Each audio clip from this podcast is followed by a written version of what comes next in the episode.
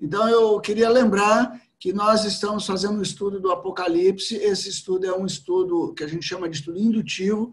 Nosso propósito aqui não é criar lade, não é criar expectativa, não é, é não é gerar nenhuma outra coisa aqui, mas é em conhecendo a palavra, em entendendo o propósito de Deus, nós possamos amar o propósito de Deus para as nossas vidas e é, quando as coisas vierem, nós sabemos que a nossa salvação se aproxima. Né? Nós não queremos marcar data, não queremos fazer afirmações contundentes, mas apenas é, avaliar a palavra pela palavra. É, só recapitulando para aqueles que chegaram também, é, o livro do Apocalipse, que significa revelação né, em português, ou, ou Revelation em inglês, né, é um descortinar é como se fosse trazido à luz aquilo que estava oculto. E o livro do Apocalipse é uma literatura, uma literatura muito comum no meio é, é, judaico. Então, ela é caracterizada por visões, por, é, por símbolos, por um elemento profético muito forte, pelo juízo de Deus. E nós demos como exemplo disso o livro de Daniel, no, no, no, Velho Testamento. O livro de Daniel, nós já temos falado que não é um livro profético, isso do ponto de vista da Bíblia hebraica, o nosso é. Não estou dizendo que Daniel não seja profeta, não é isso, viu? Mas ele é classificado na Bíblia hebraica dentro dos escritos. Por quê? Porque ele é considerado literatura apocalíptica. Por isso que tem essa mesma aparência, né? Que nós vimos aqui. Nós vimos sobre os símbolos, sobre os números, vimos sobre a quem se quem é o escritor, que é João, foi escrito no ano 96 é, depois de Cristo. É, alguns acham que o imperador pode ter sido Nero, que foi um dos mais cruéis, mas Domiciano também é um forte candidato a ser, e particularmente o autor que eu é, escolhi para, para ser base desse estudo, que é um irmão chamado Ray Summers, no seu livro Digno é o Cordeiro, ele enfatiza muito a questão de Domiciano como imperador. Essa, esse livro foi escrito para as igrejas da Ásia Menor, e as igrejas da Ásia Menor elas são verdadeiras, são igrejas que estão presentes, não são igrejas fictícias. Mas nós vimos também que toda mensagem profética ela tem uma temporal, momentânea, histórica, mas ela também tem uma aplicação profética, futura, às vezes. Então, as pessoas têm que dizer assim, ah, isso aqui já aconteceu. Não, isso aqui ainda vai acontecer. Onde está a verdade? A verdade é que a, a aplicação pode ser tanto de uma quanto a de outra. As duas coisas são verdade. Por exemplo, se a gente disser que Salomão é o filho de Davi, é verdade? É verdade. E ele construiu uma casa para Deus? É verdade. Mas essa profecia se cumpre plenamente em quem?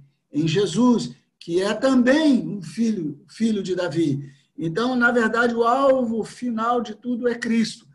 Então, assim também as igrejas lá da Ásia Menor podem representar períodos da igreja na história. Eu gostaria de pontuar uma coisa aqui que a gente vai estudando, vai aprendendo também. Estou aprendendo muito com esse estudo com os irmãos. Cada vez que eu estudo, já faz anos que eu estudo, né? Na verdade, é, o arrebatamento da igreja foi a minha monografia de formatura de seminário em 1986. E de lá para cá eu ainda venho ajustando algumas posições, né? e algumas mudando até radicalmente, porque o Espírito Santo vem trazendo luz sobre o nosso conhecimento. Então, é, eu queria dizer para vocês que alguns acham que nós estamos vivendo. É, é, então, essa era da igreja é dividida de tal forma que alguns acham que nós estaremos vivendo agora a época da última igreja, que é a igreja de Laodiceia. Isso se deu a partir de 1844. Mas esse 1844 nós temos que estar atentos, porque ah, essa datação aí é, tem muito a ver com a influência da doutrina adventista e com a Ellen White, a profetisa e eu falo isso com muito respeito, não com desdém pelos adventistas, mas é, tem coisas que nós temos pesquisado e, infelizmente, a gente não pode concordar, porque elas não têm respaldo na palavra de Deus. é, são muito bonitas, pode ter sido uma revelação, uma iluminação que Deus deu a ela, mas na, nada pode fugir à palavra. Principalmente quando a gente afirma para os outros, quando a gente lança isso como algo certo. Por exemplo, quando eu falei aquela palavra sobre os vencedores, no, no, no, no na, que introduzem lá, as, uh, ou melhor, que finalizam a, as mensagens das igrejas. Ao vencedor, darei isso, darei aquilo, né? É, claro, eu não estou afirmando isso como um ponto de doutrina, não estou fazendo uma afirmação para os irmãos, é para animar vocês, para encorajar vocês a não ficarem satisfeitos apenas com a grande, maravilhosa revelação da vitória que nós todos tivemos quando fomos é, libertos do poder das trevas. Glória a Deus, irmãos. Louvado seja o Senhor que nós hoje somos libertos do poder do pecado. Nós saímos do Egito, né? Até lembramos aquele cântico, né? Que no Egito escravo foi, isso e assim. Então, mas isso não é o tudo. O escritor de Hebreus, no capítulo 3, ele diz que nem todos os que saíram do Egito entraram em Canaã. Então, Deus tem uma proposta para aqueles que alcançaram essa salvação no Espírito, para aqueles que foram libertos do poder do pecado, para que eles prossigam. É por isso que Paulo exorta os irmãos a desenvolverem sua salvação com temor e temor. É por isso que o próprio Paulo, também, em 1 Coríntios 3, que eu espero que vocês tenham lido, fala de edificarmos sobre a nossa salvação, sobre o nosso fundamento que é Jesus: ouro, prata e pedras preciosas, e não madeira, palha e feno né? Então, nós temos todo um, um, um, caminhar pela frente. E, nesse sentido, de Deus somos cooperadores, lavoura de Deus, edifício de Deus, lavoura de Deus, de Deus somos cooperadores, lavoura de Deus, edifício de Deus, sois vós, sois é, toda a igreja do Senhor. Então, é, só para colocar isso aqui. É, nós falamos aqui também, demos uma andadinha aqui na Bíblia já depois das, das, da introdução do livro, falamos é, que o livro do Apocalipse é como um teatro, é como um, um, filme, em que você, ora vai a uma cena, ora vai a outra cena. Então, estando aqui na Terra, estamos vendo aquelas coisas, de repente, lá no céu, então a gente vai para o céu para ter uma visão do ponto de vista celestial.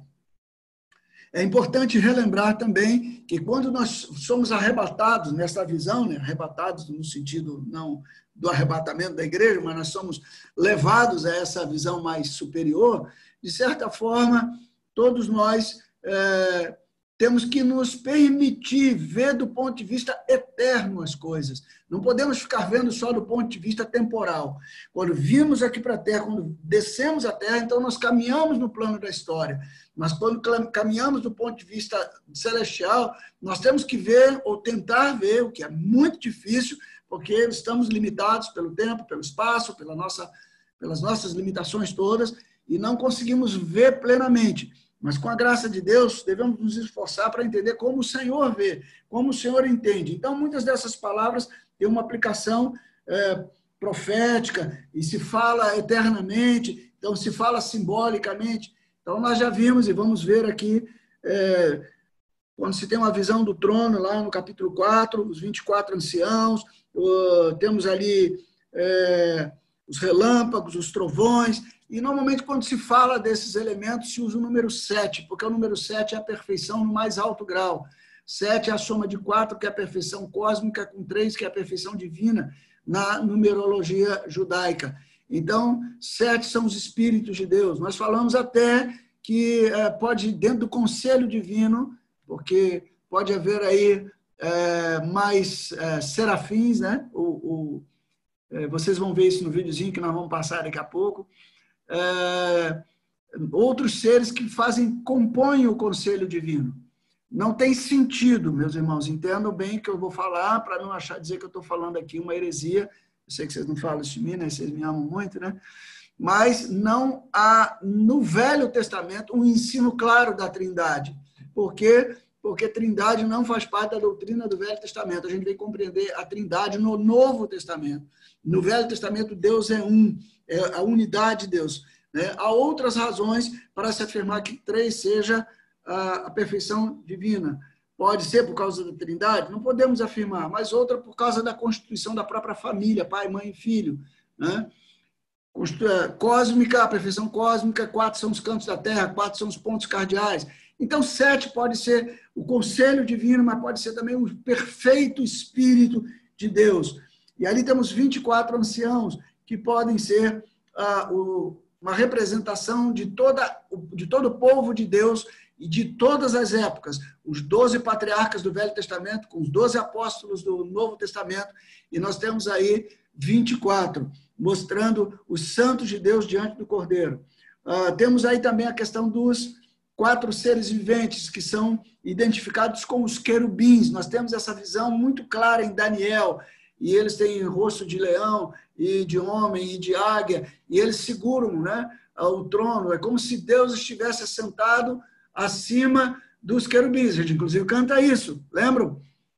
É, quando você entra no templo, é, ou na, na, no tabernáculo, ou no templo de Salomão, você entrando no Santo dos Santos, a visão era essa. Nós não entramos lá, mas nós temos relatos dessa visão, que lá está a arca, que é símbolo da presença de Deus. E ela tem os querubins, os serafins, só, só que não tem o trono em cima. Por que não tem o trono? Porque o trono não podia ser representado, porque Deus não podia ser representado.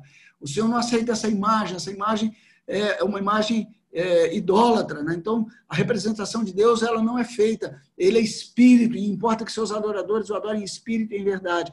Mas o Senhor está assentado sobre um alto sublime trono acima dos querubins. Ezequiel fala sobre isso. Então, a gente tem uma visão sobre os querubins, sobre os serafins. Uh, logo a seguir, então, nós vamos vendo que, uh, a partir dessa visão gloriosa de Deus, por que essa visão gloriosa? Porque os primeiros leitores do Apocalipse estão diante de uma perseguição do Império Romano. João está preso na ilha de Patmos e eles têm que enfrentar essa perseguição. E esse quadro do Império Romano, com o imperador romano, que é uma figura da besta ou do próprio anticristo, ele está perseguindo os cristãos, e isso remete, aponta também para uma realidade futura, a semelhança do cordeiro, como nós já falamos, a semelhança do, do filho de Davi, que é Salomão, que é Jesus, a semelhança do tabernáculo, que é a igreja no futuro, ah, então Nero, ou Domiciano, ou outro imperador que alguém possa achar, não, isso não vai fazer tanta diferença, eles representam, eles estão perseguindo, mas eles apontam, representam uma perseguição futura. Então, haverá também um governo mundial.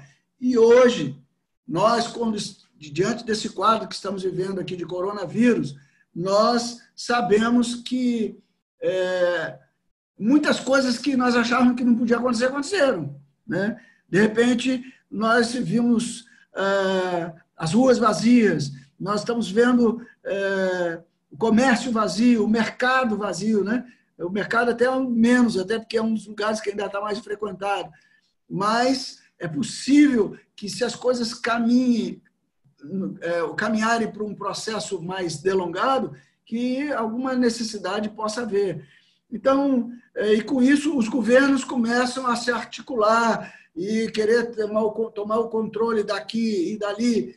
E isso faz parte de uma estrutura mundial que também para, para a vinda de um anticristo à semelhança do imperador romano. Então, o Apocalipse tem uma mensagem para os primeiros leitores, mas também tem uma mensagem para os leitores de todas as épocas, em particular para nós, que é aquilo que nós falamos. Nós cremos que nós devemos ser aquela igreja do finalzinho da, de Filadélfia para entrar na igreja de Laodiceia. Os adventistas creem que nós estamos vivendo a igreja de Laodiceia, mas eles cometem, na minha opinião, aqui um erro é, crasso aqui. Eles entendem que eles são, então, a igreja remanescente, aqueles que sobraram e que são fiéis. Por quê? Porque guardam o sábado, porque cumprem a lei, fazem tudo isso. Mas, eu, claro, não vou falar aqui sobre os adventistas, porque o nosso objetivo é falar sobre o Apocalipse, podemos falar isso outra hora, mas tem uma série de outras coisas que envolvem a doutrina adventista. E falo isso com muito respeito, com muito temor e tremor, mas, de fato, se eu concordasse com tudo aquilo lá, eu seria adventista, né? Então, é, então, a seguir, nós temos uma visão do, do rolo, do livro, que é, é entregue ali a, a João, ao anjo, e João chora muito porque o livro está selado com sete selos. E nós vimos que isso é uma figura também. No Velho Testamento, nós tínhamos o, a, escritura aberta e a escritura selada. E nós falamos e lemos aqui, você pode ler Jeremias capítulo 32, quando Jeremias é chamado para resgatar a propriedade do seu tio. E então lá tem uma escritura aberta, uma escritura selada. Essa escritura selada servia para desvendar os mistérios. Quando havia contenda e o poceiro não queria devolver, né? É, então abria essa escritura selada. E nós estamos numa fase aqui de resgate de, da terra com todas as criaturas da terra. Porque a, a, quando se fala na terra, nós temos que pensar nas criaturas da terra. Porque o homem é pó e ao pó voltará. O homem está ligado à terra. Então, quando o homem caiu, ele sujeitou a terra também. Porque o homem é Adão e terra é Adamá em hebraico. Então, homem e terra andam juntos. Então, o resgate do homem é o resgate da terra. Por isso que a Bíblia diz que, é, em Romanos, diz, acho capítulo 8, que toda a criação geme aguardando essa manifestação dos filhos de Deus. Ora pela igreja, mas no futuro é, ela será manifestada plenamente. Então, o leão da tribo de Judá é quem vai abrir esse livro. E ele, ele é o único que tem cacife para isso. E quando ele abre esse livro, esse livro tem sete selos. E esses sete selos apontam para sete eventos. E o último selo, ele tem sete trombetas. E essas sete trombetas são momentos finais, cabais da história do primeiro século e da história futura, que que, cuja representação foi dada no primeiro século. Então, estou aqui dando um, um repetecozinho, tá? Então, nós entramos na sétima trombeta, uh, ali no período, no capítulo 11, falamos um pouquinho sobre isso, sobre o tempo dos gentios, e que, por isso que Daniel, quando nós lemos o livro de Daniel, as, as semanas de Daniel, nós não, não, não vemos a igreja, porque o tempo dos gentios, que é esse tempo que nós estamos vivendo, de igreja do Senhor, desde que Jesus voltou, até que Israel reconheça a Jesus como Senhor, e Israel vai reconhecer. Hoje existe um remanescente cristão, mas Paulo diz, recomendo a leitura de Romanos capítulo 9 ao capítulo 11, quando Paulo trata da rejeição de Israel e da, da rejeição de Israel, da, do enxerto da igreja no propósito de Deus, dos gentios. Depois ele diz por que, que Israel rejeitou, porque se Israel não rejeitasse, não haveria porta, não haveria chance para os gentios, Israel ia segurar isso tudo. Segundo, porque para que Israel não fosse salvo pela eleição e os demais pela graça. Então Deus encerrou a todos na desobediência, Romanos 11, 32, para com todos usar de misericórdia. E assim virá é, de Sião o libertador e apartará de Jacó as suas iniquidades. E é por isso que Israel nunca deixou de existir. Está espalhado, mas em 1947, desde a reconstrução lá dos muros de Jerusalém, Esdras, Neemias, começou praticamente ali a contagem da última semana de Daniel. Então nós vamos vendo, é, das 62 semanas, então nós vamos vendo ali que lá no final, quando é, quando agora em 1947, quando Israel se levanta como nação, totalmente improvável, e logo assim temos a Guerra dos Seis Dias, com uma pequenina nação eh, se levanta contra o todo mundo árabe à volta e consegue prevalecer. É, se eu não me engano, a profecia de Oséia diz que depois de um dia tu, é, e depois de um dia tu nos levantarás, ao segundo dia tu nos. É, ao terceiro dia, né? Depois do segundo dia tu nos levantarás, ao terceiro tu nos ressuscitarás. É, a ideia é que depois de dois mil anos, e foi mais ou menos dois mil anos, se você contar pelo calendário lunar, foi o tempo do exílio de Israel. E no, quando entra no terceiro milênio de exílio, Israel é novamente levantado como nação. Se você pegar 60 anos antes do, uh, de Cristo, na revolução, na revolta ali uh, dos Macabeus, né? até 1947 vai dar mais ou menos uh, essa data, dois mil anos. Então, Israel é o relógio de Deus e nós precisamos estar atentos para isso. Mas, por hora, nós estamos vivendo o que a Bíblia chama de o tempo dos gentios. É o tempo da graça, é a manifestação da obra do Senhor sobre nós. E louvado seja Deus por isso. E aqui tem um testemunho, nós vimos isso também, as, duas testemunhas aqui, é, que testemunham com o poder de Moisés né, e de Elias. Né? Moisés, nós falamos aqui que simboliza, de certa forma, a lei e Elias a profecia no Velho Testamento. Então, é um avivamento poderoso, mas ah, veja bem, nós aqui estamos olhando agora de cima, nós estamos olhando do plano histórico. Então, a besta ainda não se manifestou, mas já no capítulo 11 fala que ela vai, é, que eles serão mortos pelo testemunho da, é, pela ação da besta, mas depois de três dias e meio, um espírito de vida, versículo 11. Então, capítulo 11, versículo 11. Estou correndo um pouquinho, tá, irmãos? Porque eu não posso aqui voltar tudo. É, vindo da parte de Deus, penetrou e eles se ergueram sobre os seus pés e aqueles que os viram sobreveio grande medo. E as duas testemunhas ouviram grande voz vinda do céu e dizendo-lhes: Subi para aqui, e subiram ao céu na nuvem, e os seus inimigos as contemplaram. Então, aqui é um dos pontos que é, tem sido usado para o arrebatamento da igreja. Vamos parar aqui um pouquinho antes de entrar no capítulo 12, porque o capítulo 12 vai, fala dessa chegada da igreja no céu. Mas eu queria que vocês é, gastassem aí 5 a 10 minutinhos. Vamos passar primeiro um, um, um filmezinho. O Tiago é, selecionou, vê se você consegue ver. Se você não, se não tiver legal, vocês falam, a gente para. Ah, Daniel, não está dando para ver, está dando para ler nada, não estou conseguindo entender. Esse videozinho é o tal do vídeo que eu falei do, do The Bible Project. Ele está em inglês, mas ele está legendado. Então, o que nós vamos ver agora, deixa eu ver, é o é, The Spiritual Beings, que é os seres celestiais. Eu queria que você entendesse um pouquinho o querubim, que você entendesse um pouquinho o anjo, você entendesse um pouquinho o serafim, antes de nós prosseguirmos. Porque aí você entende as outras figuras dos anjos, dos, dos querubins que estão lá no Velho Testamento, ok? Então, vê aí se dá para ver. Ô, Tiago, dá uma rodada aí para a gente ver se os irmãos conseguem enxergar legal, se dá para fazer a leitura, ver se todos estão vendo. If you pick up the Bible, you... Ah, para aí um pouquinho. Tá dando para ler a legenda aí? Alguém pode falar? Conseguem ler o que está escrito? Tá dando sim, tá perfeito a legenda. Perfeito. Ótimo. Mais Tranquilo. alguém quer opinar? Não tá. Tranquilo. Tranquilo? Então vamos seguir, tá? Então a, a, a legenda é rápida, você tem que ler rápido, o vídeo vai gastar cinco minutos mais ou menos, tá? Então vamos lá. If you pick up the Bible, you don't have to read far before you meet the main character, God. Yeah, he appears in the Bible's first sentence. And then later on page one, you meet the humans. And there you have it. The two main players in the Bible, God and humans on the stage of our world. Well, not quite.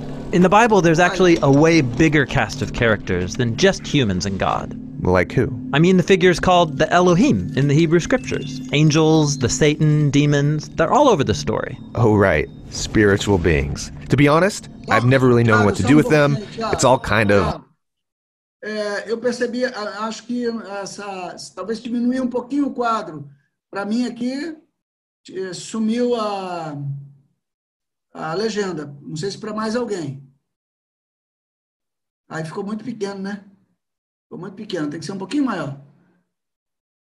Se for lá em cima, tem View Options. Você tá vendo?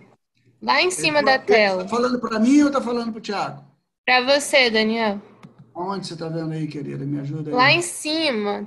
Tá não, eu nem preciso ver que eu conheço o vídeo. Agora eu quero que Não, você... então, para qual, qualquer pessoa. É só hum. selecionar a opção Side by Side Mode. É o último.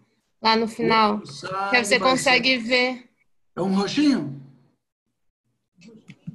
Uh, side by Side Mode. Mas e se aí... clicar na tela, clicando na tela é só abrir com o dedo. Então vamos. Não, mas eu não estou no celular, eu estou no computador. Ok, então segue lá. Então vamos embora. Weird. And unfortunately, almost all of our modern conceptions about these beings are based on serious misunderstandings. All right, so let's talk about spiritual beings in the story of the Bible.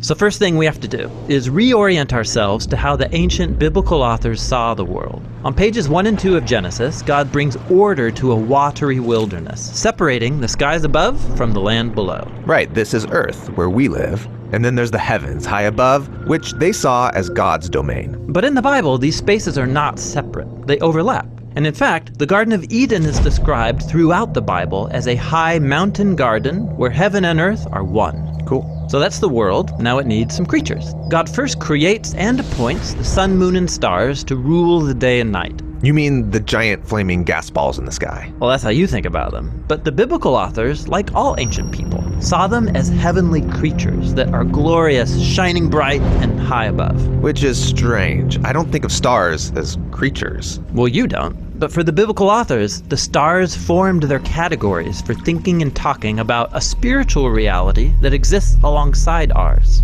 And it's a different kind of reality, just like the sky is different from the land. And it's populated with creatures that have different kinds of bodies, shiny spiritual bodies. Okay, so almost all ancient cultures thought of the stars as divine beings, including the ancient Israelites. But the biblical authors make clear that these beings are not God. Rather, they're images of God. Their glory and high status is a reflection of the Creator's glory and status, and they exist to serve His purposes. So the stars symbolize beings who are like God's heavenly staff team. Right. Now let's go back, because after God appointed the heavenly host, he also appointed another type of creature. The humans. Yeah, in Hebrew they're called Adam, which sounds like the Hebrew word for dirt because that's what they're made of. So, glorious rulers above and hairy sapiens below.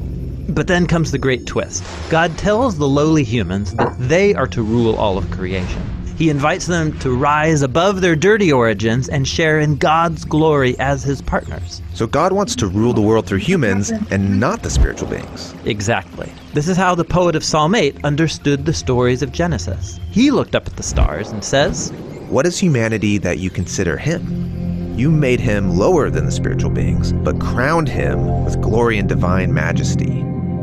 This is humanity's high calling to rule creation in the love and power of God. Very cool. But not everyone's happy. We're introduced to a spiritual being who doesn't want humans to rule, so he tricks them into thinking that they can get divine power on their own terms. They're deceived and they take the opportunity.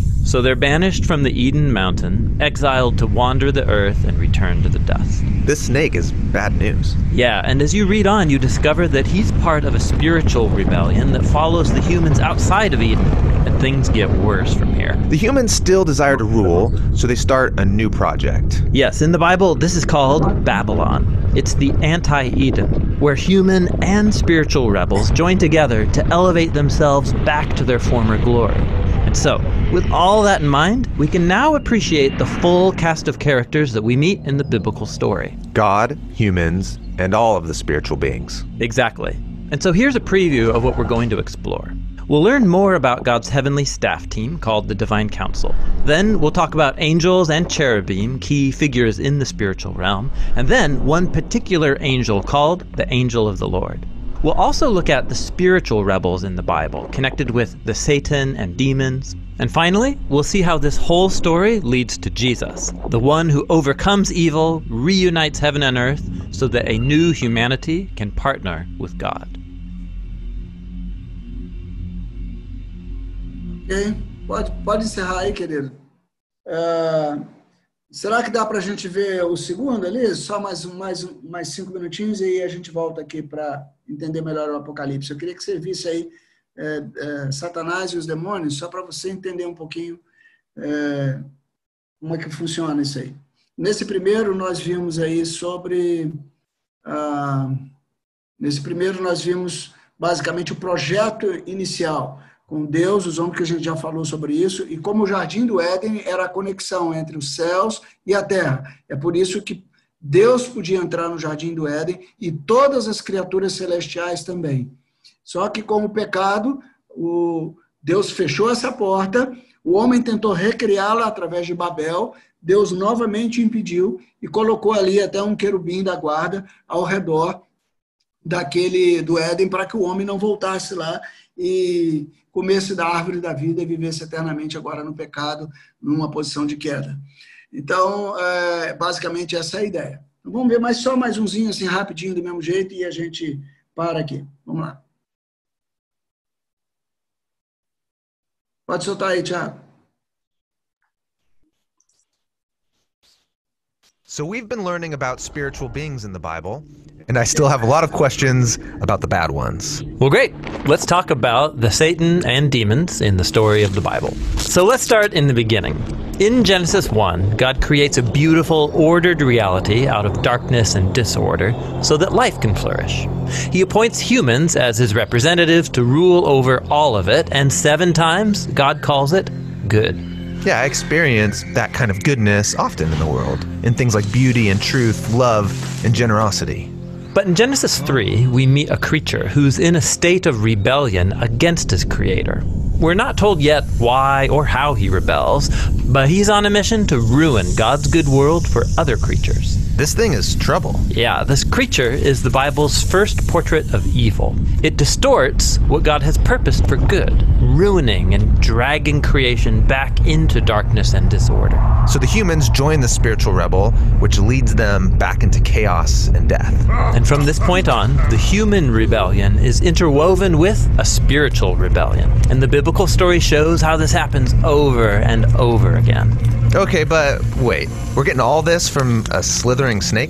Well, there are clues in the story that it's more than just a snake. Remember, Eden is a high place where the earth and its creatures overlap with heaven and its creatures. So the snake could be a spiritual being. Well, Genesis 3 points in that direction, and then later biblical authors fill in the picture. Like when the prophet Isaiah has a vision of God's heavenly throne room, he's surrounded and being praised by the spiritual beings. Yeah, these are the cherubim around God's throne. But when Isaiah sees these creatures, he describes them as seraphim, which in Hebrew means snake. Ah, so the snake is like a former staff member in God's throne room. So why is he talking to the humans? Well, the prophet Ezekiel understood this figure as a spiritual rebel who didn't want to live under God's wisdom and authority. He wanted to be God. All right, that's the same temptation the snake puts before Adam and Eve. Exactly. He says they could rule the world like God, but by their own wisdom. So they're all kicked out of the garden.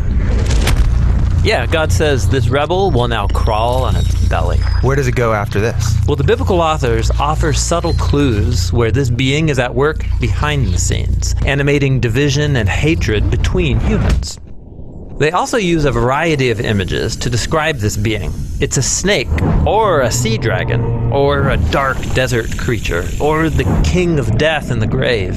He's also given many titles, like Tempter, or the Evil One, or the Devil, which in Greek means the slanderer. But his name is Satan, right?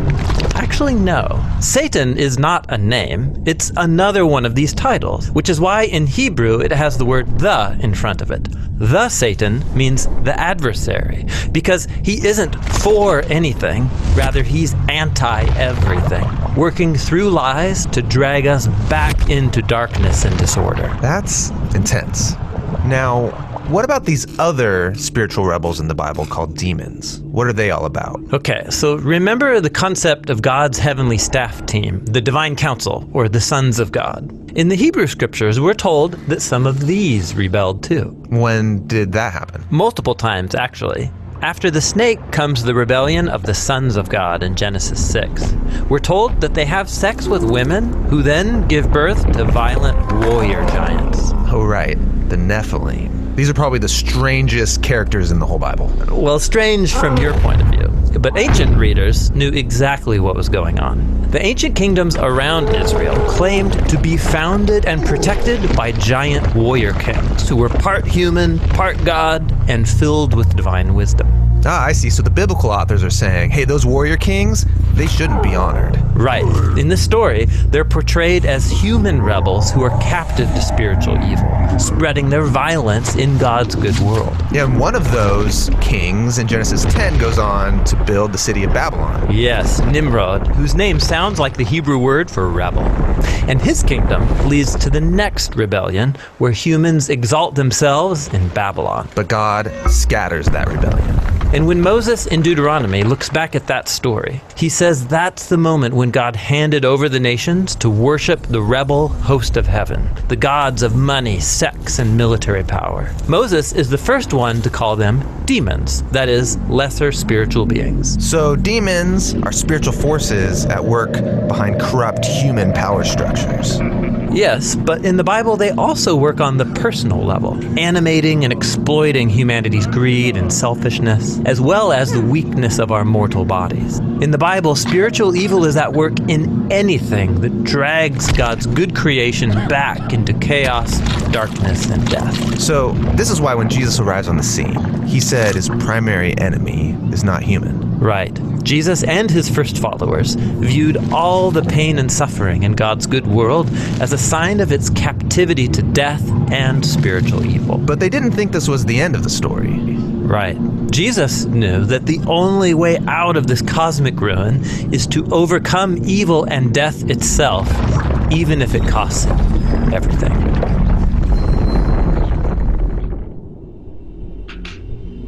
Olha, obrigado aí, Tiago. Bem, eu acho que aí deu para ter uma visão. É, é, algumas coisas se repetem nos dois vídeos sobre um ângulo diferente. E se você assistir os demais vídeos, então isso vai ficar mais completo e mais claro para cada um de nós. Então, o que a gente precisa entender é que existe um mundo espiritual por detrás da nossa realidade. Né? Eu costumo dizer que o mundo espiritual é igual à minha profissão. É, quando você entra no seu avião para voar, você compra lá sua passagem, entra no avião, senta, e a única coisa que você sabe é que tem um piloto e etc. Mas as pessoas não enxergam que por detrás de tudo aquilo tem um, uma operação gigantesca, né? É, há rotas, há ruas de mão dupla, de mão única, procedimentos. O cara tem que subir de um jeito, tem que descer de outro jeito, ele tem que ter a velocidade regulada. E se ele quiser ir para um lado, ele tem que voar numa certa altitude, se ele quiser ir para o outro, numa certa, outra certa altitude. E por trás disso tudo, tem aí os controladores de tráfego aéreo. Então, eu brinco que os controladores de tráfego aéreo são os anjos né, desse mundo aeronáutico, assim como os anjos são é, o mundo espiritual. Uma outra comparação que você pode fazer, pode ver, é quem já assistiu o filme antigo, mas que vale a pena assistir, é, é Matrix. Né? Eu confesso a vocês, quando eu não gosto muito desses filmes de ficção científica, mas quando o Felipe me chamou, primeiro, Felipe, meu filho, me chamou para ver, ele estava super empolgado, ele falou, pai, eu não estou entendendo, parece que coisa da Bíblia, e não teve jeito, eu fiquei tão preso que eu acabei assistindo a trilogia toda. E ali no mundo de Matrix você vê uma realidade que na verdade não é a realidade e você vê um, uma realidade espiritual, uma realidade fora de Matrix, que é a realidade na prática, né? Então, as pessoas estão vivendo aqui como se a realidade fosse a realidade física, mas se esquece que por trás da realidade física tem um mundo espiritual, há forças, há principados, e aí nós temos todo um mundo espiritual organizado, como os autores aí falam com anjos, querubins, serafins, e tem todos aqueles que se rebelaram, anjos que caíram e que promovem todas essas coisas. E eles, inclusive, estão por trás das, principalmente os anjos caídos, por trás dos, da, do, da, dos governos, por trás das autoridades, porque qual é o fim último deles? É o governo de tudo, é reinar. Aquilo que Satanás, aquilo que ele tentou fazer lá no princípio, tirar o governo de Deus e que foi expulso. Mas o plano de Deus é criar uma noiva, um, um homem, né? um povo que vai assentar-se no trono com ele. E esse povo é o agente do governo de Deus, que somos nós, a igreja do Senhor. Então o diabo não concorda com isso. Então, ao invés dele ele, ele passou de fazer guerra contra ah, contra Deus, ele também passou a fazer guerra contra a igreja, porque ele sabe que a igreja é agente de Deus. Então a gente começa a entender o porquê das nossas tentações, das, dos nossos problemas. Não é simplesmente para nos derrubar, mas é para atingir o projeto principal de Deus. E essas autoridades, essas potestades estão tão claramente por trás das nações que quando nós lemos Ezequiel é, capítulo é, 36, né? Quando nós lemos Ezequiel, Isaías capítulo 24, primeiramente, né? Você vai vendo é, 23 e 24 que fala da queda do rei de Tiro. E aí você vê uma manifestação, uma comparação com, a, é, com Satanás. E depois.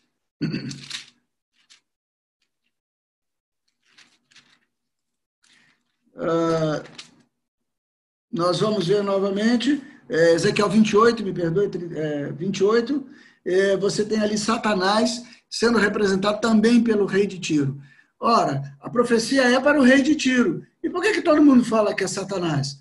Ah, e aí? Você vê claramente. Vou ler aqui um pedacinho para vocês. Ezequiel, capítulo 28, versículo 11. Veio a minha palavra do Senhor. Filho do homem, levanta lamentações contra o rei de Tiro. E diz-lhe, assim diz o Senhor Deus, tu és o sinete da perfeição. Opa! Cheio de sabedoria e formosura. Opa! Estavas no Éden. Opa, opa, opa. Três vezes, né? O que é opa, opa, três vezes? É superlativo no hebraico, né? Hebraico não tem superlativo, a gente já viu isso. Hebraico, quando vai falar superlativo, fala três. Eu que falei agora que opa, opa, opa. Você pode dizer ai, ai, ai. Você pode dizer santo, santo, santo. Você pode ser besta, besta, besta. É santíssimo, bestíssimo, né? O, né? É o superlativo, é o máximo, né? Então, estava no Éden, jardim de Deus, de todas as pedras preciosas te cobrias: o sádio, o topázio, o diamante, o berilo, o ônix, o jaspe, a safira, o carbúnculo e a esmeralda. De ouro se te fizeram os engastes e os ornamentos no dia em que foste criado foram eles preparados. Tu eras querubim da guarda ungido e te estabeleci. Gente, o rei de Tiro nunca foi querubim de nada. Né? Permanecias no Monte Santo de Deus, no brilho das pedras andavas. Perfeito eras nos teus caminhos, desde o dia em que foste criado, até que se achou iniquidade em ti. Aí vai descrevendo o comércio. Então, quem que estava por trás da cena, como ele mostra ali do rei de Tiro? Era Satanás. Então, dentre os serafins, os, uh, os serafins, né? o serafim é uma palavra no plural, né? já em hebraico. A palavra no singular é seraf. Seraf é cobra, né, ou serpente. Então, serafim é o plural de cobra. Então, a, a, quando a, a Bíblia fala desses seres, assim como nós falamos de estrelas, etc., fala de, do conselho divino, que Isaías chama de serafim e que Ezequiel coloca na expressão de querubim. E que o autor de Apocalipse fala dos quatro seres viventes. Mas se vocês observarem, as quatro uh, descrições elas se encaixam perfeitamente. Então, nós não podemos eh, deixar de entender o que para nós é estranho, muito estranho, porque nós estamos acostumados com o mundo físico, e principalmente depois do iluminismo para cá, da reforma tecnológica, etc., né? da primeira máquina a vapor e tudo mais, né? nós passamos a viver um mundo da ciência. Então, hoje, aquilo que a ciência não comprova não tem valor. E se a ciência falou alguma coisa, não, não falou. Então, isso é uma tentativa de conduzir o homem pela razão e não pelo Senhor. Não estou aqui dizendo que a ciência não tenha valor. A ciência tem todo o valor. E graças a Deus pela ciência. Graças a Deus pelo conhecimento científico. Mas não, não podemos colocar o conhecimento científico acima do governo de Deus, acima do conhecimento de Deus. Então, é, essas coisas se tornaram estranhas para nós, porque o nosso mundo se tornou físico, matemático, sistemático, tudo aquilo que se define. Em, que, eu, eu, como é que você descreve uma ciência para aqueles que são, é, ou um método científico para aqueles que conhecem um pouquinho mais? O método científico é todo aquele método que você pode reproduzir. Então, se eu tenho uma experiência e eu fazendo determinada coisa, eu vou ter tal resultado, e toda vez que eu fizer isso, eu tenho o mesmo resultado, eu estou tendo um método científico. Eu agora comprovei a minha metodologia. É isso que as pessoas estão tentando fazer para desenvolver a vacina do coronavírus. Então, é um método científico. Então, aquilo que não se enquadra no método científico não tem valor. Né? Isso é conta da carochinha, isso não tem valor. Mas o judeu, quando João descreve as expressões do Apocalipse, o judeu ele entende com perfeita clareza, porque a literatura apocalíptica está impregnada na cultura judaica. Ele sabia muito bem o que era querubim, ele sabia muito bem o que era serafim, ele conhecia os livros de Isaías, ele conhecia os livros de Ezequiel, ele conhece essa palavra toda. E mais ainda, ele tem algumas outras explicações que vão até além daquela da maneira que nós temos de interpretar a Bíblia, né? Bem, então, é, essa foi uma tentativa que eu fiz só para dar uma futucada em vocês, depois vocês continuam aí estudando, porque tem mais coisas aí para frente. Então, o que eu quero colocar aqui hoje é que é, a Igreja do Senhor, pelo que nós estamos vendo aqui, ela, pelo entendimento de alguns, ela vai ser arrebatada, ela será levantada antes do que alguns conhecem como o período da grande tribulação. Então, eu vou pedir o Tiago para colocar uma figurinha. Eu vou dar uma passada rápida nela. Se vocês quiserem, depois eu mando para vocês. É uma figurinha que fala da história do. Eu vou continuar com o áudio, né? Nessa figurinha, né, Tiago? Posso continuar falando nela, né? Certo, Tiago? Pode. Então tá, jóia. Vocês vão ver que essa é uma figurinha, é, não é a que eu queria colocar. Eu não consegui achar. Coloca aí, por favor, Tiago. É uma figura que fala do plano histórico desde o Gênesis até ah, ah, o Apocalipse, ou até o, o reinado, ah, o novo céu e a nova terra, vamos assim dizer. Agora, essa figura, ela não é a melhor figura, e eu vou, eu vou explicar por quê. Vamos ver aí. Deixa eu ver se eu consigo dar um pouquinho de... Eu fiz aquilo que você falou, viu, Vanessa? Eu achei aqui, tá? Legal, hein? Obrigado. Então, é, você está vendo aí, essa figura, ela fala, é uma visão dispensacionalista. Então, nem todo mundo concorda com ela e eu também não concordo com algumas coisas que estão ali. Mas então, por que você colocou, Daniel? Porque eu não achei outra. Eu tinha um quadrinho, na época que a gente não tinha internet, de um de algo que eu copiei era muito bacana, mas eu não acho mais isso na internet. Então, isso foi o melhor que eu consegui, então, por favor, me perdoe, eu vou tentar explicar. Essa visão dispensacionalista divide a história em sete dispensações: da inocência, da consciência, do governo humano, da promessa, da lei, da época da igreja e do milênio. Três, seis, sete. Né? Uh, outros falam do juízo. Um dos representantes dessa doutrina é um cara chamado Schofield. Né? Alguns conhecem, eu tenho, inclusive, está aqui a minha Bíblia, a Bíblia de Scofield. Né? Tem, a capa é outra, mas ela é a Bíblia de Scofield, comentada por Scofield. Então, é, não quer dizer também que eu concorde plenamente com isso, não. Aqui do outro lado tenho a Bíblia é, Vida Nova, do, do, nosso amado e querido Russell Shedd, também um homem de Deus. É, mas Scofield, ele, ele define até, a, divide a história humana em é, períodos. Cada período desse, o homem tem uma responsabilidade, ele tem um fracasso e tem um juízo de Deus. Então, por exemplo, depois de Adão, que é a, a, a dispensação da inocência, a responsabilidade era não comer da árvore da ciência do do mal. O que eles fizeram? Comeram. Qual foi o juízo? Maldição e morte. E assim vai, eu não vou explicar todos os detalhes para não perder tempo. Mas eu queria que. É, eu, eu não concordo com essa divisão, porque eu acho que há elementos de um no outro. Por exemplo, quando você chega ali na dispensação da promessa, tem a dispensação da promessa, ela inicia com Abraão. Você vê no início, Abraão, o princípio de Israel, Gênesis capítulo 12. É, e a próxima dispensação, que é da lei, começa lá com Moisés, Êxodo capítulo 19. Ora, quando você separa assim por, por, por bloquinho, é, é, como se você eliminasse a possibilidade da promessa continuar existindo dentro da lei. E, e eu creio, irmãos, que mesmo no período da lei, e no período, por isso alguns já fizeram esse verdinho aí, que sobrepassa, tá vendo? Na verdade, uma para outra, para dizer que a, uma tentativa de dizer que a promessa ela também está presente na lei, está presente na época da igreja e tudo mais. Então, é, mas tirando isso aí, o que eu quero colocar é que a história se divide basicamente no que vocês estão vendo aí. De Adão até Noé de Noé até Abraão, de Abraão até Cristo. Então, se você é, colocar a história aí até Noé, nós teríamos aí, ah, ou melhor, até Abraão você teria cerca de dois mil anos. E de Abraão até Moisés, mais dois mil anos. De Moisés até Cristo, mais dois mil anos. Então, nós teríamos cerca de seis mil anos de história. Por isso que é, alguns colocam, e eu falei isso lá atrás, separam Gênesis capítulo 1, versículo 1, do capítulo 2, versículo 2 como se Gênesis 1, 1 do Gênesis 1, versículo 2. No princípio criou Deus os céus e a terra. Ponto.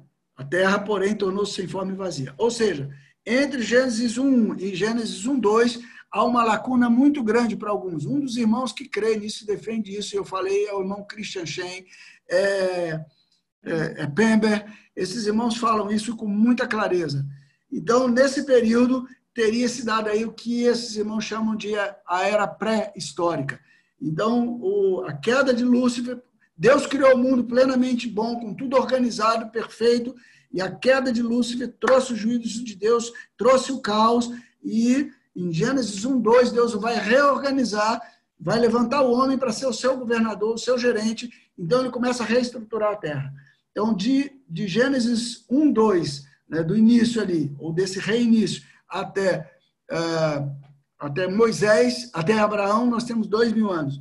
E uh, temos dois mil. De Abraão até uh, Moisés, mais dois mil. Não, perdão.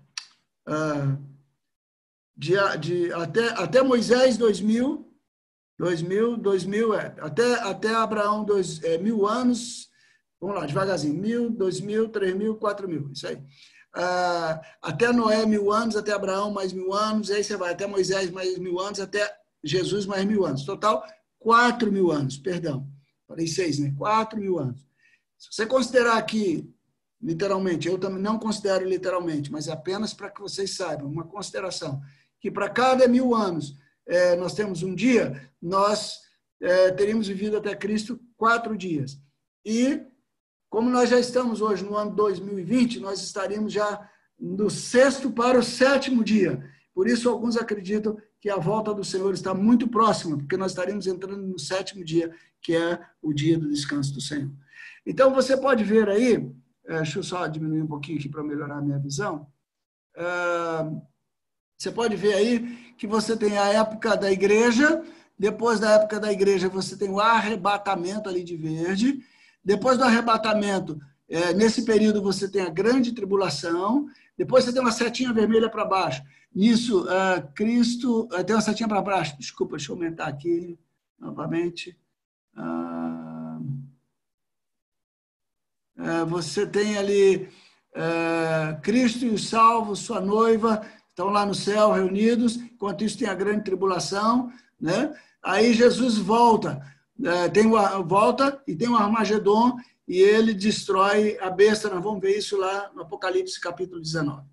A seguir começa o milênio é, é, de Deus, ou seja, é, Jesus reinando mil anos aqui na terra. Satanás é preso e mil anos aqui na terra. Depois Satanás é solto, ele corrompe as nações e a partir disso o Senhor destrói Satanás, tem o grande juízo de Deus e o novo céu e nova terra. Vou pedir o Tiago para colocar aquele, aquela primeira outra figura que trata dos, das doutrinas milenistas.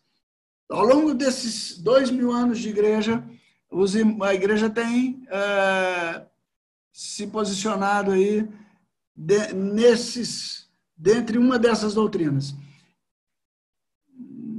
Deixa eu ver se é essa mesmo. Isso. É, a primeira a mais comum é a última, que está quatro. Durante muitos anos na história, ninguém nunca pensou em arrebatamento da igreja, ninguém nunca pensou. To, todos criam o seguinte: que quando a Bíblia falava do milênio, era um milênio simbólico. Então, o que, que seria o milênio? As pessoas iam se converter pelo Evangelho de Jesus e a terra teria uma experiência de de paz, Cristo reinando através da sua própria igreja, até que então ele viria visivelmente e começaria essa nova fase, o novo céu e a nova terra. Essa doutrina foi criada por muitos anos. Alguns criam ah, no. Então, então não tinha milênio nenhum, tá, gente? Ou seja, o milênio ele era simbólico. Essa é a doutrina do amilenarismo ou amilenismo. Já outros criam no pós-milenarismo ou pós-milenismo. É o amarelo. estou indo de baixo para cima porque estou seguindo mais ou menos a história. Essa doutrina do pós-milenarismo diz que haverá, sim, um, um, governo de mil anos. Isso é literal. Né? Não vai ser só simbólico, não, mas por mil anos haverá um reinado de paz através eh, da igreja, e Cristo vai reinar, etc. E no final disso, então, tem a segunda vinda de Jesus, o juízo final e o novo céu e a nova terra. É, as duas de cima, elas são relativamente novas. Elas datam aí pós-reforma, século XVIII para cá. É, a partir aí daquela do, daquele grupo chamado Os Irmãos, que contribuíram tremendamente com a história da igreja, começou-se a entender um pouco mais daquilo que nós estamos falando hoje, que é o arrebatamento da igreja. Alguns então começaram a entender que a igreja não passaria pela grande uh, grande parte não passaria pela grande tribulação. Haveria a vinda do Senhor seria uh, dividida em duas fases: uma vinda particular para a igreja e uma vinda visível, quando todo olho veria. E entre uma vinda e outra, nós teríamos o milênio de Cristo. No caso do item 1 aí, esse azulzinho primeiro, que são os pós-tribulacionalistas, eles creem que a, a segunda vinda, ou digamos assim, ela está como junto com o arrebatamento. Vai haver o arrebatamento, sim, mas o arrebatamento será no mesmo tempo da segunda vinda. A igreja sobe, se encontra com Jesus e ela volta com Cristo para começar um reinado de mil anos aqui na Terra, literalmente falando. Ah, nessa primeira doutrina, como ah, neste caso aqui, os outros não citam a grande tribulação, por quê? Porque todos entendem que a tribulação é o período de vida já na Terra. Alguns diriam que já estamos vivendo assim, entrando num período auge dessa tribulação, é, com essa questão do coronavírus, das pestes, das enchentes e tal, e tal.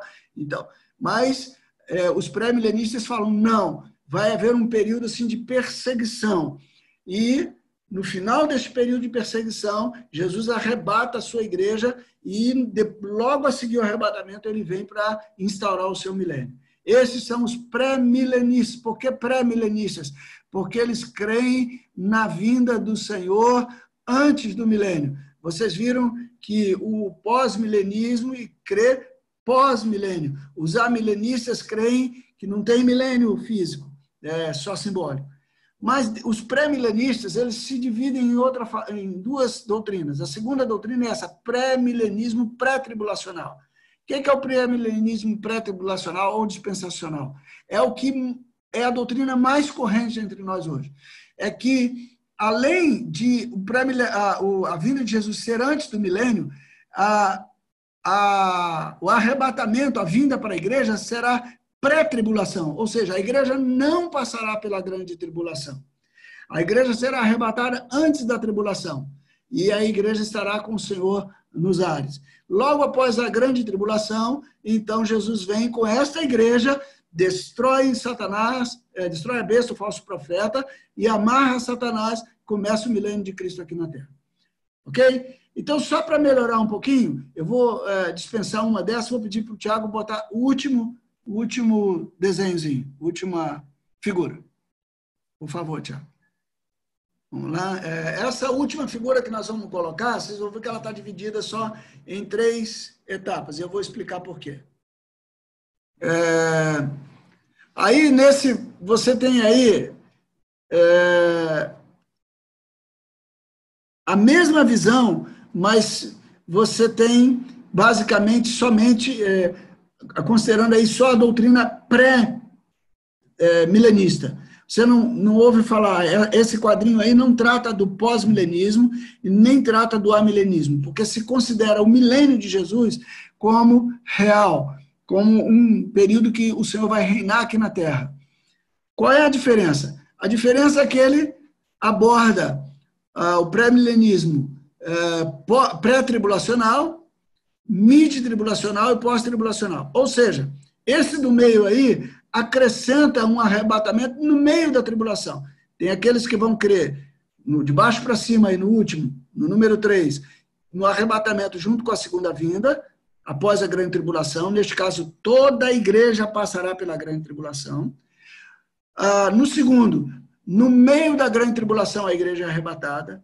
E no primeiro, a, o arrebatamento se dá antes. Irmãos, eu queria falar, repetir o que eu falei da última vez aqui. É, nosso problema não é o nosso livramento. É, a questão, lembra até quando eu citei a palavra do Paulo Júnior. A questão não é o quanto nós vamos sofrer ou deixar de sofrer, mas o quanto cheios de Cristo nós estamos ou vazios de Cristo nós estamos. Porque se estamos com Cristo, o pior lugar dessa terra, o pior, a pior tribulação, pode ser o melhor lugar.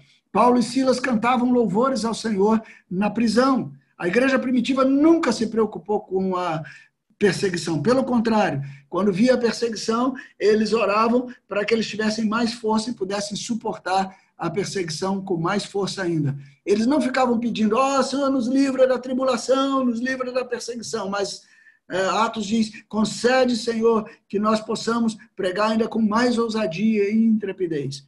Então, meus amados, eu queria deixar bem claro isso para vocês, que com tribulação ou sem tribulação, o que importa de verdade é se estamos firmes no Senhor, ok? Agora, eu particularmente gosto muito dessa expressão do meio aí, de que a igreja pode ser arrebatada no meio da tribulação, tá? Por quê? Por causa, agora pode, pode fechar aí, Tiago, obrigado, tá?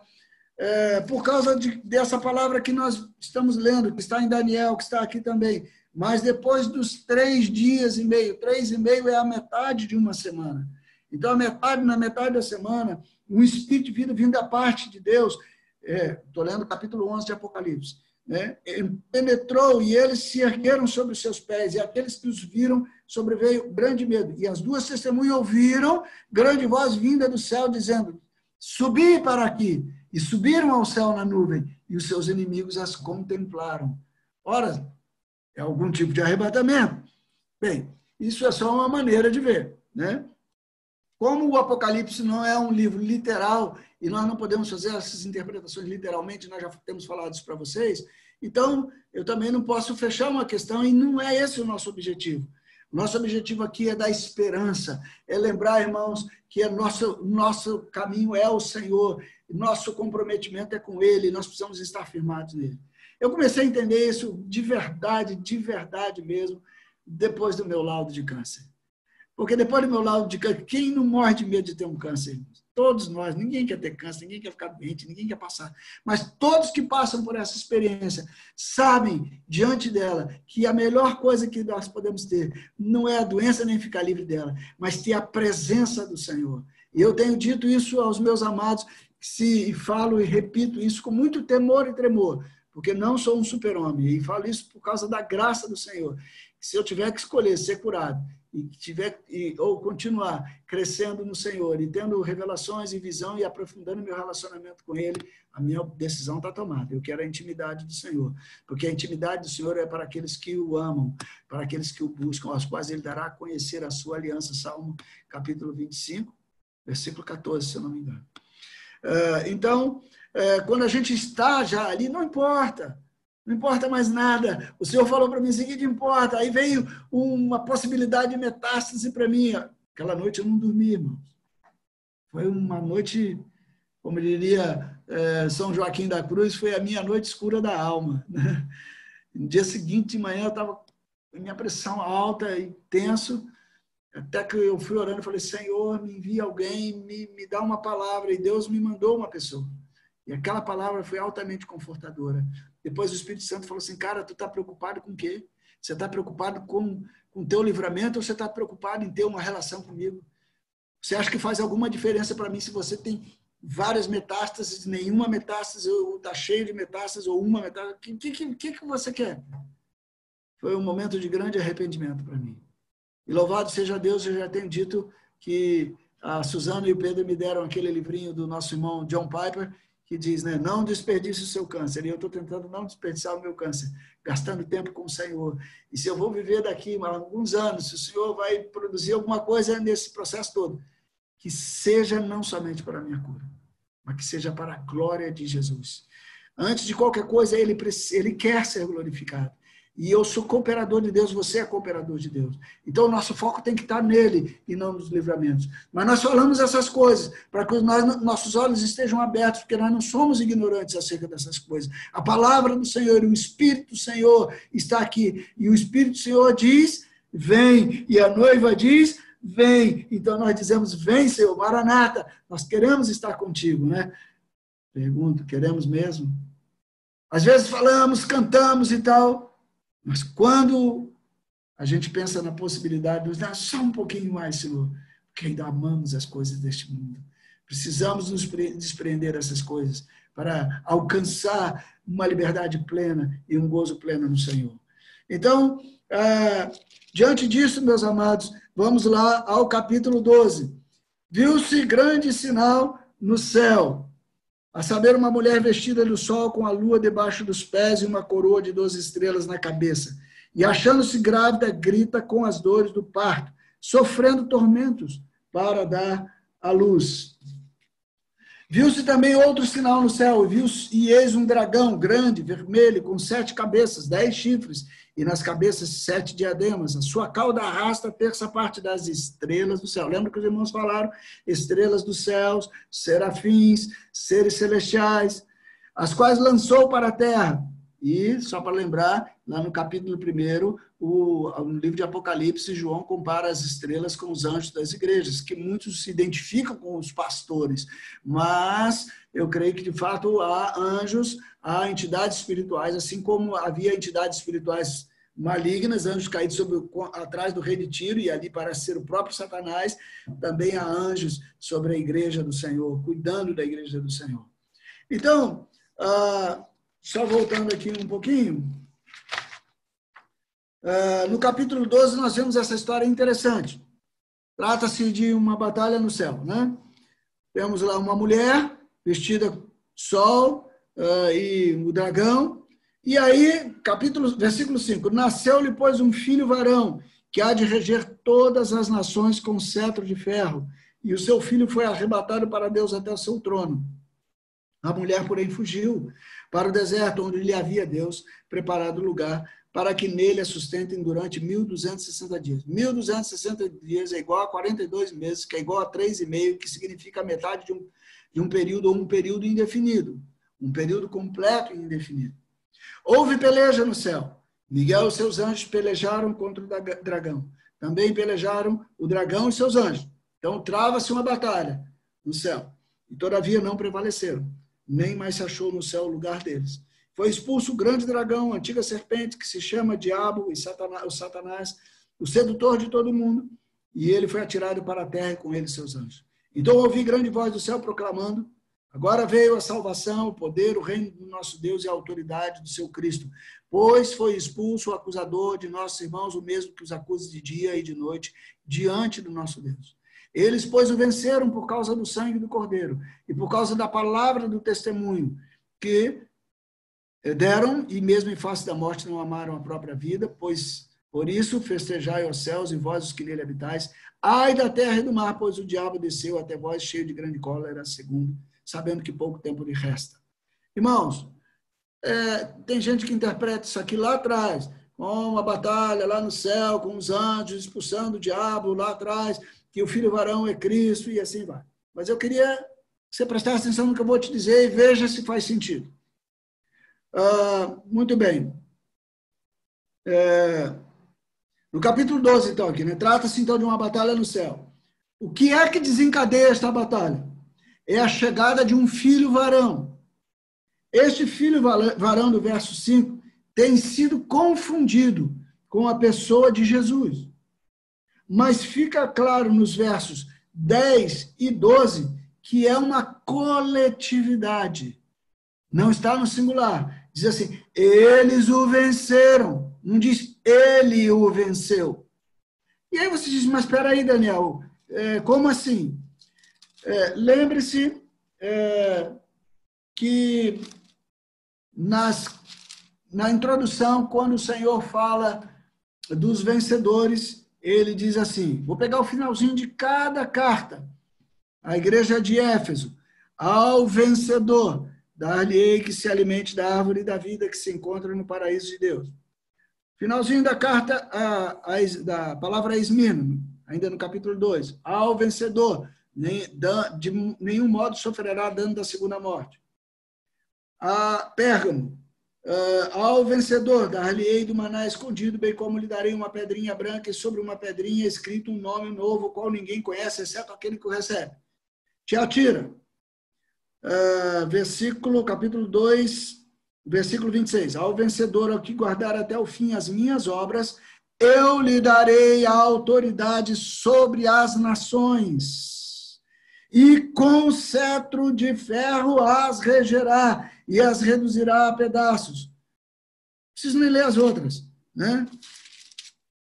Nasceu, voltando para Apocalipse 12, nasceu-lhe, pois, um filho varão que há de reger todas as nações com cetro de ferro. Então, veja, é claro que Jesus é um filho vencedor, mas ele nos fez vencedores. Paulo fala isso nas suas cartas, principalmente na carta aos Romanos. Né? Nós somos mais que vencedores por meio daquele que nos amou. Essa vitória não fomos nós que conquistamos, mas o próprio Senhor. E ele nos chamou para vencer com ele. Então, aqui está falando da igreja dos vencedores. Lembra que eu falei daqueles que subiram agora? Então, é a igreja sendo arrebatada seguindo aqui na ordem do capítulo 11, chegando ao céu. Os vencedores estão chegando e Satanás ainda não desceu para a terra. Jesus diz que vê Satanás caindo, mas Jesus está falando profeticamente. Mas ainda não chegou o lugar dele aqui na terra. Satanás governa a terra, tipo o Macola, o Macola governa o tráfico lá de dentro da prisão. Mas ele não foi solto. Ele está no mundo espiritual. Esse mundo espiritual, ele acusa os homens, mas ele tem acesso a Deus. Para quê? Para nos acusar, para nos falar: olha, viu lá o que, que aquele filho seu fez? Esse é o povo que você está escolhendo para me substituir aqui no louvor, na adoração. Você me tirou daquela condição de querubim, vai botar esses caras aí no meu lugar, e ele fica nos acusando. Por isso que em Jó, capítulo 1, quando vêm os filhos de Deus, e a ideia aí é dos Elohims, os filhos de Deus, aqueles que vêm é, diante, tem uma outra expressão hebraica que me foge aqui o nome, para filhos de Deus, eles comparecem diante de Deus, vem também Satanás. E o que é que o diabo faz? O Senhor fala para ele assim: vê lá o meu servo Jó. Ele diz: Amém.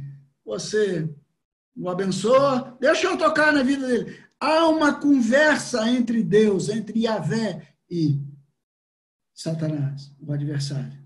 Então ele está num tipo de região onde ele tem acesso a Deus e acesso aqui à terra. Por isso que o Senhor é, Paulo diz em, em Efésios capítulo 6 que a nossa luta não é contra a carne nem contra o sangue, mas contra principados, potestades, dominadores, com as hostes, contra as hostes espirituais da maldade nas regiões celestiais. Mas agora, quando a igreja chega, quando os vencedores chegam, aqueles que vão reinar junto com o Cordeiro, todas as nações, como é lá, vocês viram no filme, como era projetinho, projeto de Deus, desde o começo, desde antes da fundação do mundo. Então o diabo esbraveja. E aí ele se levanta para guerrear. E aí há uma peleja no céu. E Miguel e os seus anjos pelejam contra o dragão. E também pelejam o dragão. Versículo 7, estou relendo. E todavia não prevaleceram. Nem mais se achou no céu o lugar deles. Foi expulso. Então agora ele é expulso. O dragão, a antiga serpente que se chama Diabo, Satanás. Então pronto, tem dúvida, mas quem é ele? O sedutor de todo mundo. E aí ele é atirado para a terra. E com ele os seus anjos. Então ouvi grande voz do céu. Aí no céu há júbilo, a alegria, a salvação, o poder, o reino chegou. Aqueles que vão reinar chegaram, eles estão aqui. Louvado seja Deus. E por isso festejai, versículo 12: Ó céus e vós que neles habitais. Mas ai da terra e do mar, pois o diabo desceu até vós cheio de grande cólera, sabendo que pouco tempo lhe resta. Então o diabo vem agora e ele é lançado sobre a terra. Quando pôs o dragão, se viu atirado para a terra, perseguiu a mulher que dera à luz o filho varão. E foram dadas à mulher as duas asas de grande águia para que voasse até o deserto, o seu lugar, aí onde é sustentada durante um tempo, tempos e metade de um tempo, novamente três e meio, um tempo, tempos e metade de um tempo, a fim de fazer com ela que ela fosse arrebatada pelo rio. A terra, porém, socorreu a mulher, e a terra abriu a boca e engoliu o rio que o dragão tinha arrojado da sua boca. Irou-se o dragão contra a mulher e foi pelejar com os restantes da sua descendência, os que guardam os mandamentos de Deus e têm o testemunho de Jesus. E se pôs em pé sobre a areia do mar. Então, muito bem. Então, nós já vimos lá que este filho é a igreja, são os vencedores. A igreja, vencedores. A parte que vai reinar, lembram? O que desencadeia esta batalha, então, é a chegada desse filho varão. E esse filho é a igreja. Quando a igreja chega ao céu, vindo da primeira ressurreição e do arrebatamento, versículo 5, para ocupar o lugar dos rebeldes, eles precisam sair. Miguel é encarregado de tirá-los do lugar que ocupavam. Israel, então, volta ao cenário após o arrebatamento, juntamente com a igreja remanescente. Então, essa visão do versículo 13 ao versículo 18 é a visão da mulher. Quem é que a mulher que gera? É Israel voltando ao cenário, após o arrebatamento, junto com a igreja remanescente. Capítulo 12, versículo 6 eh, fala sobre isso, versículos 13 a 18 também. Né? Ah, o acusador, aquele que tentava nos desqualificar para reinar com Cristo, foi expulso. Eles, eis a razão das tentações. Procurar desqualificar a igreja para o seu futuro reinado. A igreja, então, assume o seu lugar na adoração e no reino. Ao serem lançados para a terra, dá-se, então, início à grande tribulação. Então, é por que, que agora, no capítulo 13, surge a besta? Porque Satanás agora está aqui, presente. E aí ele levanta a besta. Besta que emerge da, uh, do mar e depois é que emerge da terra. E nós vamos ver sobre isso. Então, ao serem lançados, dá-se início à grande tribulação. Através da manifestação do homem da iniquidade, ou anticristo, ou da besta. Segundo Tessalonicenses capítulo 2, Paulo fala sobre isso. Ele impõe o seu governo, persegue a igreja remanescente, aquela que ficou e é aceito a princípio pelos judeus como Messias até a metade do período da grande tribulação. Depois de três e meio, neste período, a igreja remanescente tem que resgatar-se por si mesma. Lembra quando nós falamos que há três maneiras de da, da terra voltar ao, ao dono na, na lei judaica? Na lei judaica, ah, quando ah, alguém vendia uma propriedade, por necessidade, enfim, por qualquer razão, é, o parente remidor podia ir lá e comprar. E o cara tinha que vender para ele pelo preço justo. Por isso as escrituras estavam lá, tanto aberta quanto a selada. E isso que representa os livros. Os selados, o livro, o livrinho selado com sete selos. A outra maneira era o próprio vendedor da terra trabalhar arduamente e ele mesmo juntar o dinheiro e conseguir comprar recuperar. E a terceira maneira era no ano do jubileu. A cada 50 anos, a terra voltava ao seu dono original. Por isso, cada terra era comprada e valorizada de acordo com a distância, que, com o período que, que tinha para o ano de jubileu. Então, se faltasse 49 para o ano de jubileu, essa terra valia muito. Mas se faltasse dois anos, valia nada, porque daqui a dois anos ia ter que voltar para o verdadeiro dono. E é assim que Israel ia perpetuando as tribos. E isso era uma maneira de Deus tremenda de manter. A, é, essa é a, é a, melhor reforma social, é a melhor reforma, como é que chama? É, de agricultura. É?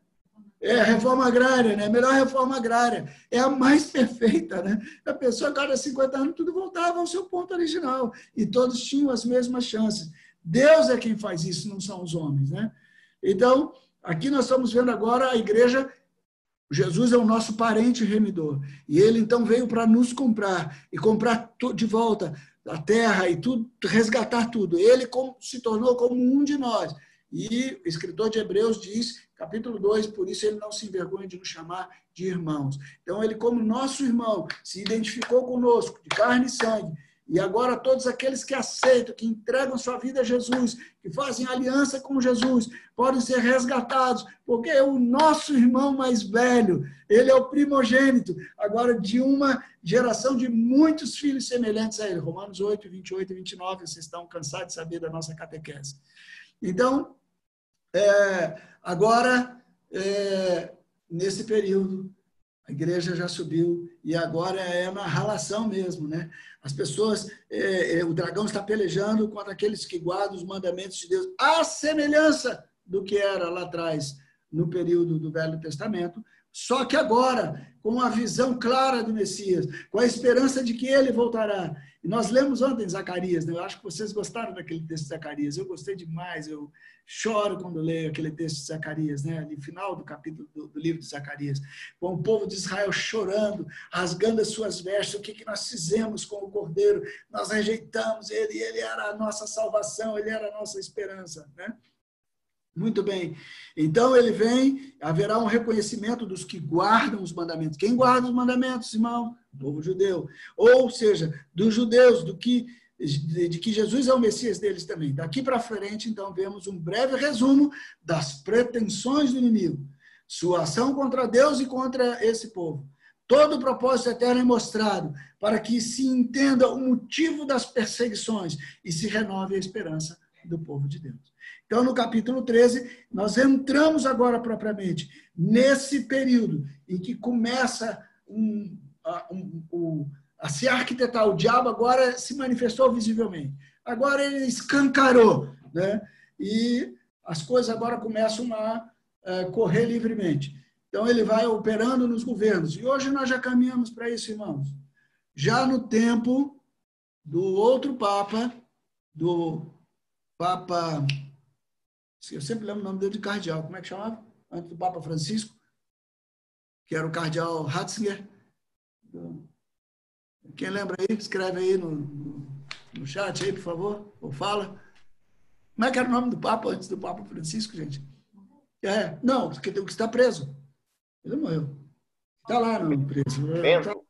Hã? Bento XVI. Bento XVI? Bento XVI, obrigado, gente.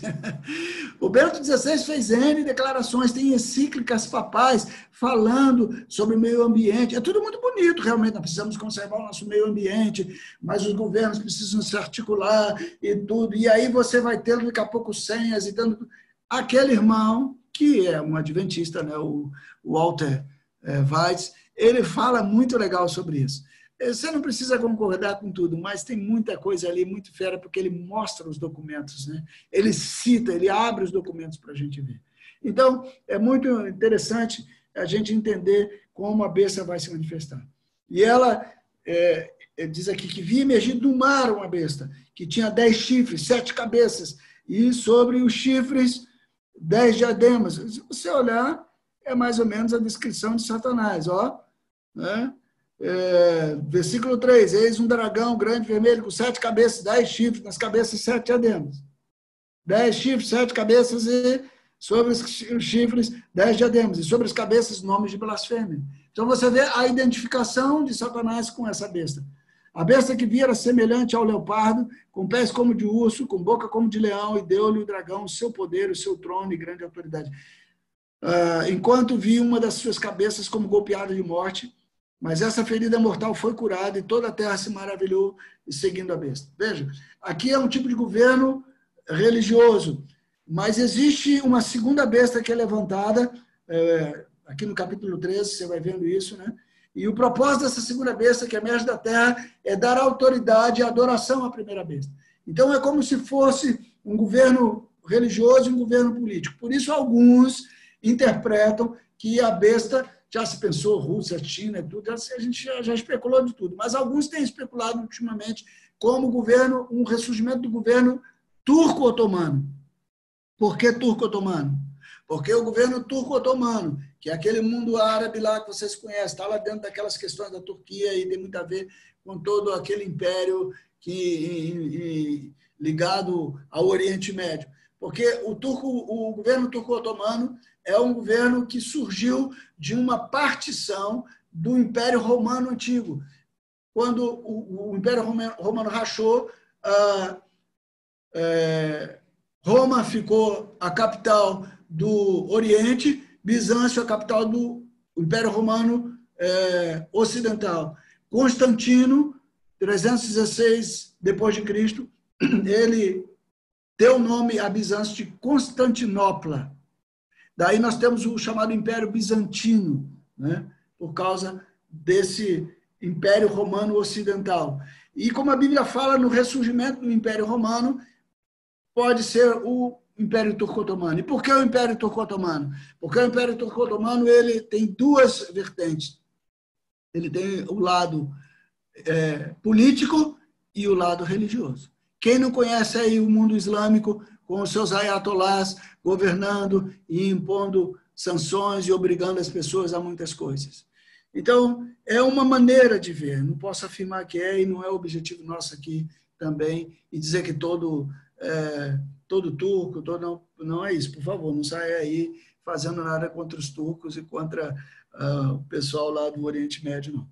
Então, é, aqui nós temos essa descrição. E aí a gente começa ver no capítulo, é, no capítulo 13 toda a descrição da besta. Então, só para fechar aqui hoje, uh, os poderes que atuaram até aqui são os mesmos que hão de se manifestar clara e resolutamente contra Deus e seu povo. Aqueles que não tiveram sido, tiverem sido arrebatados numa cartada final decisiva. Duas bestas que sintetizam o governo satânico e seu sistema. As duas bestas representam o sistema político e o sistema religioso, sendo a primeira besta que emerge do mar e o sistema político a segunda besta, que emerge da terra, o sistema religioso. Então, o primeiro é o sistema é, político, o segundo, o sistema religioso. Essa segunda besta é também identificada como o anticristo. Temos, assim, um resumo da cena com as coisas, como as coisas andam na terra. Eles tramam contra o propósito de Deus e seus eleitos. Agregam homens e mulheres em uma presunçosa adoração e num governo mundial de curta duração. Então, é, alguns, e aí só para finalizar aqui, no versículo 18, diz assim: Aqui está a sabedoria. Aquele que tem entendimento, calcule o número da besta, pois é número de homem. Ora, esse número é 666. Essa tradução 666, isso é uma tradução, é, mas a ideia melhor seria 666. É, normalmente, só para caracterizar a tripla é, maldade é, dessa besta, o seu caráter perverso. Lembra? Seis é o número da iniquidade, seis é o número da imperfeição na numerologia judaica. Então, isso aqui é uma forma superlativa de maximizar a imperfeição da besta. Alguns têm colocado isso em código de barra, já colo Todas as tentativas, irmãos. Ronald Reagan já recebeu, quando se soma, o nome dele dá 666. A própria Ellen White, quando se soma o nome da Ellen White, dá 666. Quando se pega a coroa do Papa lá com vicários fidei, se você botar em algarismo romano e somar, tirando os números que não têm valor, dá 666. Então, assim, há um monte de especulação para se identificar, como se isso fosse resolver. Mas o nosso negócio não é identificar a besta. Nosso negócio é identificar Cristo. E é por isso que quando acontecer o anticristo, nós temos que ter a consciência de que ele não é o Cristo. Jesus nos alertou e disse assim: virão alguns dizendo que ele é o Cristo, e disse: não vão para lá. Não se misture com isso.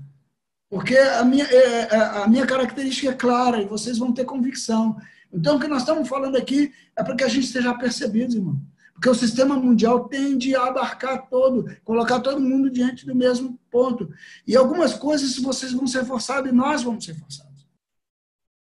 Pode ser que amanhã a gente tenha, e isso nós estamos vendo hoje, você tenha dinheiro e não tenha o que comprar. Porque o dinheiro não tem valor. E só vai ser liberado mediante você concordar com algumas coisas do sistema mundial. Afinal de contas, ter dinheiro não é um negócio legal, porque transmite vírus, transmite se lá, negócio é o dinheiro do cartão. Gente, nós já estamos tudo chipado. O chip seu lá do cartão, ele já tem todas as informações. Então, assim, você abre o seu celular lá, já vem as informações sem que você peça. Está tudo pronto para o governo ser colocado, só precisa de uma razão para isso. E qual vai ser essa razão? A saúde do mundo, nós precisamos ter uma economia forte, nós precisamos ter. Então, vem um cara que se levanta, um sistema que se levanta para pôr ordem na casa. E depois que ele puser ordem na casa, aí, meu amigo, ele vai chamar para si a adoração. E ele vai se colocar no lugar do próprio Deus. Então, é disso que nós precisamos estar apercebidos. Então, o que, que o coronavírus significa para mim hoje? Significa um sinal de alerta dizendo: olha, gente, fiquem atentos. Porque se isso não é, e pode ser que seja já, o prenúncio de uma grande tribulação, o prenúncio de que a volta, um sinal da volta do Senhor, no mínimo, é um sinal de que as coisas vão mudar depois do coronavírus. E essas relações vão começar a ser preparadas agora. Fiquem atentos, guardem no seu coração, não se vendo, porque a nossa redenção está por vir também. E nós somos cidadãos de uma pátria além rio. Nós somos hebreus de nascença. Nós somos filhos de Abraão pela fé em Cristo Jesus. Hoje eu estava lendo isso, Hebreus, e estava falando com a Geis aqui, encantado. É, os filhos de Abraão, Paulo diz, são todos filhos de Abraão, não, mas em Isaac será chamada a tua descendência. Então, ser filho de Abraão não basta nascer da carne, porque Ismael nasceu da carne, mas ele não é contado na descendência de Abraão, porque a descendência de Abraão é contada em Isaac. E Paulo continua dizendo, e não, ele não fala só das, da, dos descendentes, mas da descendência, como falando de um só. E a referência é a Jesus. E a Abraão que gerou a Isaac, que gerou a Jacó, que gerou a Judá, em particular, que é um das doze tribos, e de onde vem Jesus, o Messias, o leão da tribo de Judá. E nós, pela fé em Cristo, diz Paulo, nos tornamos, então, filhos da fé da promessa em Abraão. Então, meus irmãos, essa é a nossa verdadeira esperança. Ergam seus olhos e contemplem, porque o dia está próximo. Que o Senhor abençoe cada um de nós aqui com sua graça maravilhosa, e que nos renove em fé para servi-lo e adorá-lo. Louvado seja o Senhor. Maranata, Maranata, ora vem, Senhor Jesus. Próximo encontro, a gente continua aqui pegando o finalzinho do capítulo 13 e entrando já na visão celestial do capítulo 14 e vamos até o capítulo 17, se Deus assim nos permitir. Deus abençoe. Pode abrir os microfones se alguém tiver alguma pergunta e eu souber responder, eu respondo. Se não, se você também tem horário, precisa de trabalhar, né? Eu não posso, eu estou trabalhando em casa, eu estou fora da escala, estou aqui em casa, posso ficar a noite toda aqui hoje. Amém?